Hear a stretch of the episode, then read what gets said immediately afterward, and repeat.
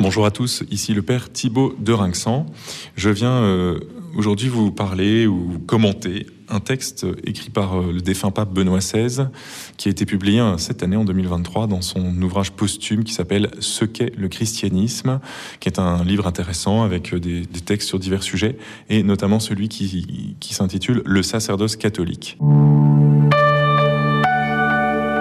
Alors ce texte un peu long et un peu technique par aspect euh, est important à, mon sens. Il avait été publié euh, dans une première version en 2020 euh, dans un livre euh, coécrit avec le cardinal Sarah qui s'appelait Des profondeurs de notre cœur et qui avait pour but de, parler du, sacerdoce, de faire un peu l'apologie du sacerdoce.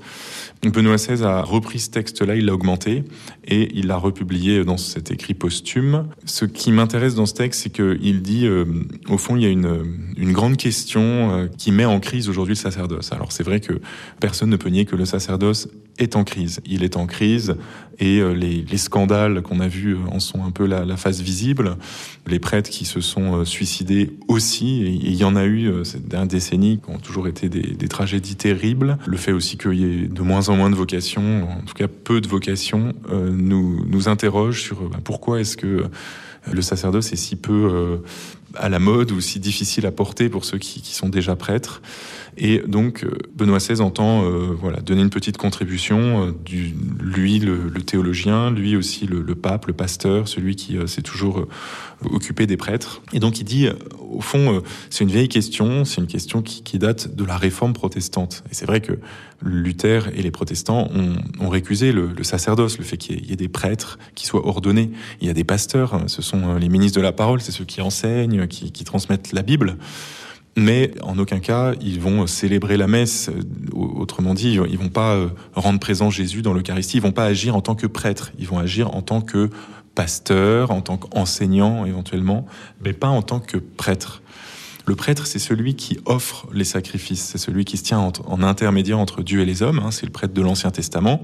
Il offre des boucs, des taureaux, des agneaux, et euh, à travers euh, l'offrande des sacrifices, eh bien, il réconcilie l'homme avec Dieu euh, dans, tous les cas de figure qui sont détaillés dans la Bible, dans la loi. Et, Luther va dire, bah, au fond, euh, avec Jésus-Christ, il n'y a plus besoin de prêtre parce qu'on a Jésus et euh, il suffit d'être uni à lui. Il nous sauve de toute façon, donc il n'y a, rien besoin d'ajouter. Et ça rend caduque euh, le sacerdoce qui était une réalité de l'Ancien Testament, mais qui, n'est plus nécessaire. Et au fond, si Dieu avait institué les prêtres, va jusqu'à dire Luther, c'est pour nous faire comprendre que, que, en fait, un, un, jour viendra on n'en a plus besoin. C'est un peu ça l'idée. Et le pape Benoît XVI va dire en fait, cette idée, on, on sent qu'elle elle est encore présente aujourd'hui et peut-être qu'elle a été réactivée euh, au Concile Vatican II parce que euh, beaucoup de gens se sont dit à cette époque-là, bah, l'image du prêtre traditionnel, qui, euh, est un peu celle issue du Concile de Trente, hein, qui datait du XVIe siècle et qui d'ailleurs cherchait à répondre à Luther déjà à l'époque. Hein, donc, mais euh, cette image-là du prêtre catholique, au fond, beaucoup de gens après le Concile se sont dit, bah, c'est un peu caduque là aussi. Au fond, chaque chrétien a accès à Dieu. D'ailleurs, on est tous prêtres, prophètes et rois par notre baptême. Donc, le prêtre, bon, bah, c'est d'abord l'animateur d'une communauté, c'est celui qui va faire des groupes bibliques, c'est celui qui va... Bon, je force un peu le trait, mais il y a eu un peu cette idée-là.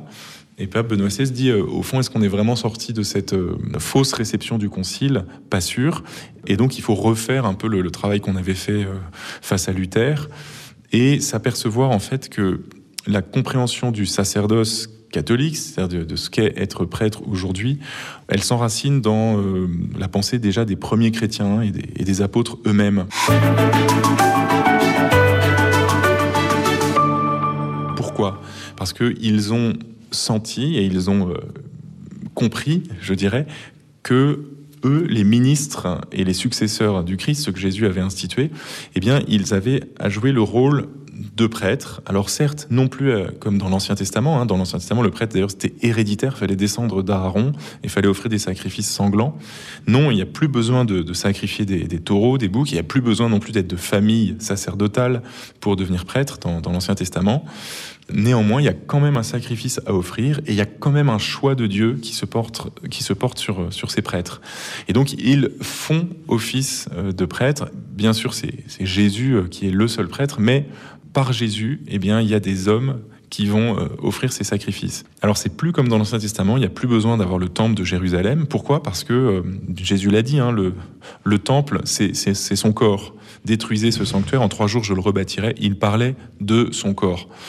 Donc, dans le corps du Christ qui est l'Église, eh bien, euh, nous pouvons offrir des sacrifices. Quels sacrifices? Non pas euh, l'agneau euh, pascal qu'il fallait immoler pour pour être sauvé du péché, mais l'agneau véritable, le Christ, hein, l'agneau de Dieu qui enlève le péché du monde, que nous offrons à son Père dans le sacrifice eucharistique, qui est, vraiment un sacrifice, mais qui est un sacrifice non sanglant, où nous actualisons l'unique offrande du Christ.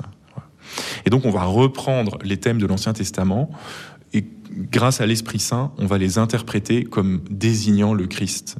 Bien sûr, euh, les Juifs de l'Ancien Testament ne pouvaient pas savoir que ça désignait Jésus-Christ, mais nous les chrétiens, puisque nous croyons qu'il est mort et ressuscité, et puisque nous avons reçu l'Esprit Saint, lorsque nous lisons la Bible, nous comprenons que ces réalités de l'Ancien Testament préparent l'Église et préparent euh, ce qui, est la nouvelle alliance dont nous sommes euh, bah, les héritiers.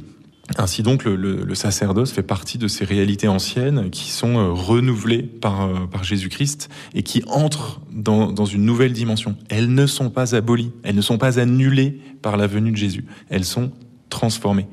Mais il y a bien un sacerdoce qui est, euh, au fond, l'accomplissement de, de ce qui était désigné par les sacerdoces de l'Ancien Testament et qui est surtout le Christ lui-même à travers le ministre, à travers le prêtre, qui vient offrir son corps et son sang. Au fond, dit Benoît XVI, pour euh, répondre à cette question, ce qui est en jeu, c'est notre manière d'interpréter la Bible, l'Ancien Testament, à la lumière de Jésus-Christ, mort et ressuscité. Ce qui est en jeu, encore plus fondamentalement, c'est notre foi dans la résurrection et dans le fait qu'une fois ressuscité, Jésus transmet son esprit, donne son esprit à son Église et que nous interprétons à partir de la résurrection et de l'Esprit Saint que nous avons reçu toute la Bible comme nous parlant de Jésus-Christ et comme nous indiquant la manière de continuer à vivre de sa vie euh, ici-bas grâce au sacrement.